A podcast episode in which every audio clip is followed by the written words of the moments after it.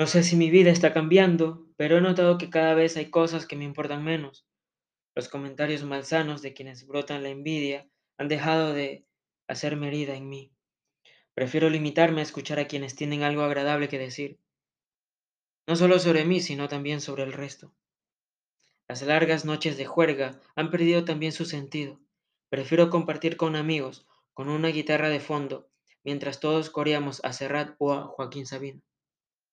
También poco me importa cómo luzco, aunque confieso que me gusta vestir bien, pero si me apetece, no me reprimo a salir sin peinarme. Hay cosas que me importan cada vez menos. Los noticieros, los grandes análisis económicos, los errores de los otros. Ahora prefiero refugiarme en un buen libro que me permita soñar sin restricciones.